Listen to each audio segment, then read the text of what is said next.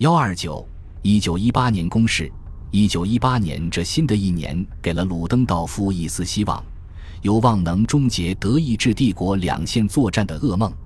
二月十八至十九日，借着列宁发起的革命，五十多个德国师在东部再次开战。一支北路军队从普斯科夫州向纳尔瓦进发，一支中路部队奔赴斯摩棱斯克，还有一支南方军占领了乌克兰。德国的霍夫曼将军把这次作战比作乘着火车和汽车的一次悠闲漫步。一九一七年十二月三日，布尔什维克与德国人进行了停战谈判。经过一番杂乱无章的争吵后，列宁同意于一九一八年三月三日在布列斯特利托夫斯克签订停战条款。而当时德国军队正在攻打高加索、克里米亚和芬兰。两个月后。在布加勒斯特条约框架下，罗马尼亚沦为德国的附庸国。做着中欧梦的人们很高兴，德国正在间接扩张主义的基础上走向经济霸权，无限量的粮食和石油储备的景象仿佛在他们眼前起舞。然而，很少有人关心或意识到，一百万德国士兵将不得不留在俄国占领区，来管辖并开发这片广袤的地区。事实上，就在鲁登道夫肆无忌惮地想要重回东欧边界时，他的战地指挥官和部下正在评估德国在1918年的前景。前景并不光明，最后的预备役已被征召入伍，工业生产也没有达到兴登堡计划中设定的目标。十至十五个美国师预计将在1918年5至6月间抵达法国。而一九一七年二月一日制定的无限制潜艇战略都成了无用功。西部前线仍然决定着战事的走向，英国也依旧是德国的最主要敌人。德国最高指挥部负责人乔治·魏采尔少校直言不讳地说：“德国唯一的出路就是在美国实施有效援助之前，将英国一举歼灭。”一九一七年十一月十一日，鲁登道夫决定在蒙斯进行最后一搏。一九一八年一月二十三日，德皇威廉二世获悉了米夏埃尔行动。三月十日，兴登堡下达了正式的攻击指令。许多参谋员称，这次袭击是德意志帝国的最后一张牌。德意志帝国为赢得这场战役做好了孤注一掷的准备。二月十五日至三月十日期间，一万零四百余辆全节火车昼夜不停地将士兵和物资运往前线。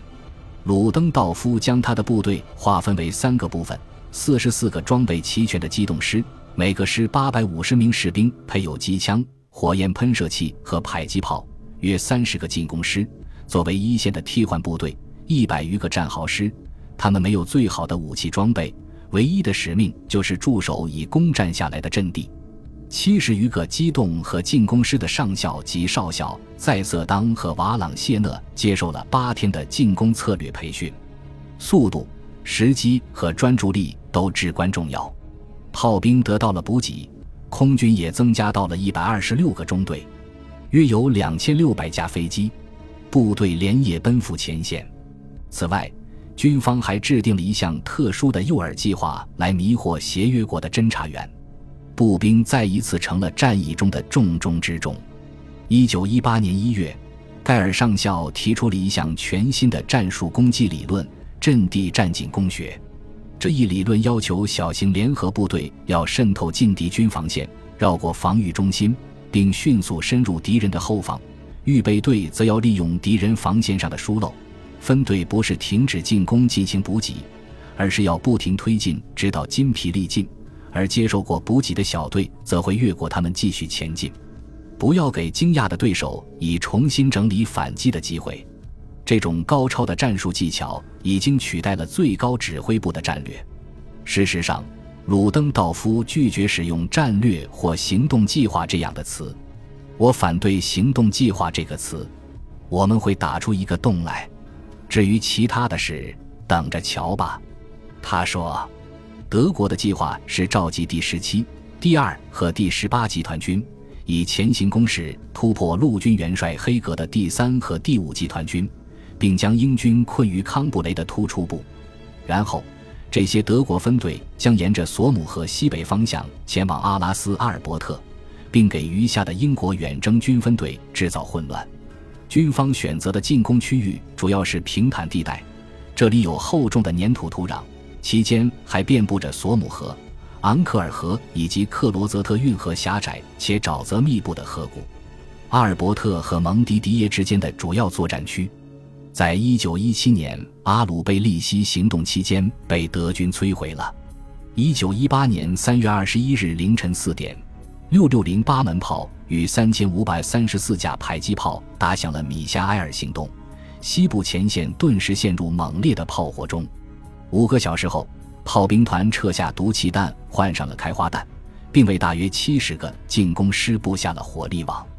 柏林已经挂满了旗帜，人们敲响钟声，期待着这场胜利。战场发来的初步报告让鲁登道夫很满意。不出四十八小时，蒂洛将军的第十七集团军和格奥尔格·冯·德马维茨的第二集团军就在进攻巴波姆的途中成功会师，随后便重击了黑格的第三条防线以及他的炮兵驻地。另外，奥斯卡·冯·胡迪尔的第十八集团军也冲破了黑格阵地，向弗莱斯特进发。鲁登道夫迅速加强了胡迪尔的军队，并促使他向索姆河沿岸的佩罗讷进发。短短两天时间里，德军不仅粉碎了休伯特·高夫将军的第五集团军，还迫使英国远征军后撤至索姆河及克罗泽特运河后四十英里。黑格部队损失了二十九万士兵和一千三百支机枪。鲁登道夫并没有一个战略，甚至是作战指挥的概念。他指挥第十七集团军前往杜朗，指挥第二和第八集团军前往米洛蒙、利翁和硕勒讷努瓦荣，从而盖过了胡迪尔的功绩。他希望派军驻扎在哈兹布鲁克重要的铁路线上，把英法两国分割开。他用了三天时间。带领他的部队跨越了1916年的索姆河战场，黑格和法国总司令菲利普贝当担心盟军阵线可能会崩溃，在过度分散的第五集团军败退之后，英国的注意力全部集中到了第三集团军的行动上，希望守住阿拉斯和维米岭的北部关卡。在南部，法国派出了二十四个师来堵住这个关隘，但他们的行动颇为迟缓。此外，贝当像黑格一样战战兢兢，唯恐丢失他负责的防线上的其他防守据点。谨慎催生了不信任，因此，迄今为止第一次，两方都同意让一个最高联盟指挥来协调他们的诉求。三月二十六日，在杜朗召开的一次会议上，福煦被指定为总司令，负责整个西部前线。至于进一步明确他的权力，则还需要更多的会议。福煦精确地指出，亚眠是打击德国的关键之地。三月二十八日，约翰·潘兴将军同意派出美国编队以巩固盟军防线。在开展米夏埃尔行动的一周后，鲁登道夫展开了一系列针对法军和英军的小型进攻，但在这一过程中，他反倒削弱了德军进攻的攻击力。德军在瓦兹河与英吉利海峡之间的区域呈扇形散开，以巨大的辐射阵型行军。这一战略让他们很快就筋疲力尽，士气也跌落谷底。德国近半数的预备役和三分之一的炮兵都提前丧失了战力。截至三月二十七日，这次进攻战已经沦为阵地战。鲁登道夫部队中的土耳其青年党纷纷谴责米夏埃尔行动缺少作战计划。甚至都没有一个作战目标。有人称鲁登道夫已经变得懦弱了，其他人则哀叹德国缺少坦克和卡车。同时，还有人对德军经常停止作战，去抢夺协约国盟军丰富的食品仓库和酒窖的行径感到愤怒。鲁登道夫之前曾声称，米夏尔行动进行到第四天就能知道他是否是成功的，而三月二十七日。当总参谋部官员提醒鲁登道夫这件事时，这位第一军需部长尖刻地回答道：“你叽叽喳喳的为了什么？你到底要我怎样？我现在要不惜一切代价缔结和平条约吗？”鲁登道夫没有选择承认失败，而是转移了作战的重心。四月九日，他在利斯河上袭击了佛兰德斯，再次迅速地取得了初步胜利，并迫使黑格于四月十二日发布命令，提醒英国军队他们已经走投无路了。协约国在四月十日失去了梅西那岭，四月二十五日又失去了凯莫尔山至利斯河北的地区，但到二十六日时，他们稳定了前线。三天后，这场战役宣告结束。五月二十七日，鲁登道夫再一次变更了他的进攻线路，转而攻击埃纳河。他在贵妇小径打响的突破性战役，旨在威胁贡比涅、雷姆斯以及终极目标巴黎。在此过程中，他还设法诱使法国预备军离开德军想要攻击的真正目标黑格。在战役打响的第一天。汉斯·冯·伯恩将军的第七集团军就越过了法国第六集团军，抵达了维勒河畔的菲斯梅。鲁登道夫利用了这有限的战术性胜利，将布吕歇尔卷入了苏瓦松·雷姆斯这场伟大的战役中。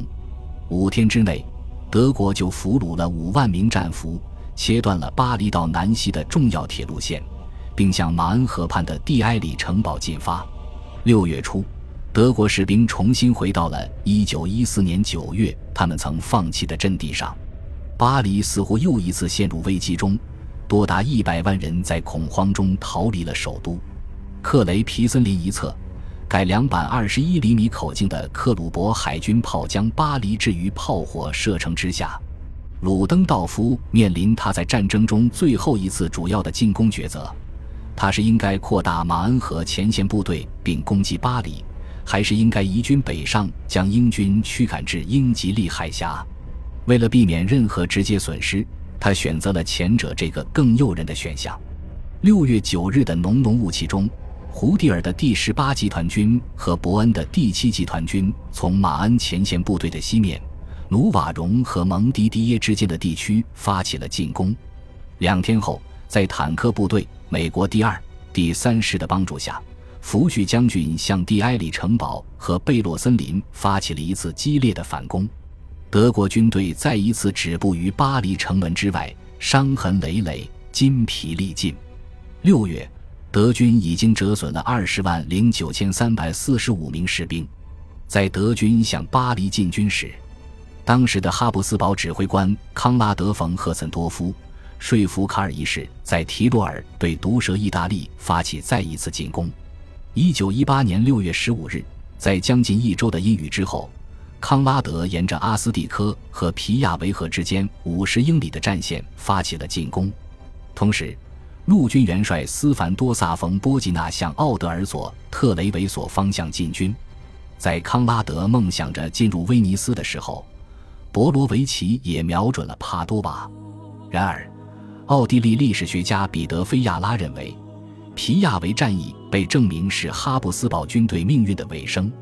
六月十六日，康拉德第十一集团军又回到了最初的阵地，粮草匮乏，弹药不足，且士气低落。与此同时，由于协约国的空军来袭以及皮亚维河水位上涨，博罗维奇第六军也溃不成军。在短短一周多的时间里，奥匈帝国军队就失去了十四万两千五百五十名将士。在接下来的三个月中，随着近二十万士兵的伤亡，这支军队已经不再能被称为一支战斗部队了。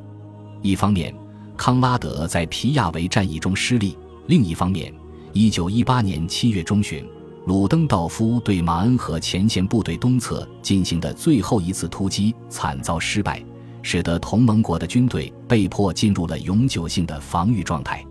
不管是鲁登道夫还是康拉德。他们的内心深处都明白，这场战争的主动权已经转移到协约国手中，德意志帝国已经与胜利渐行渐远。恭喜你又听完三集，欢迎点赞、留言、关注主播，主页有更多精彩内容。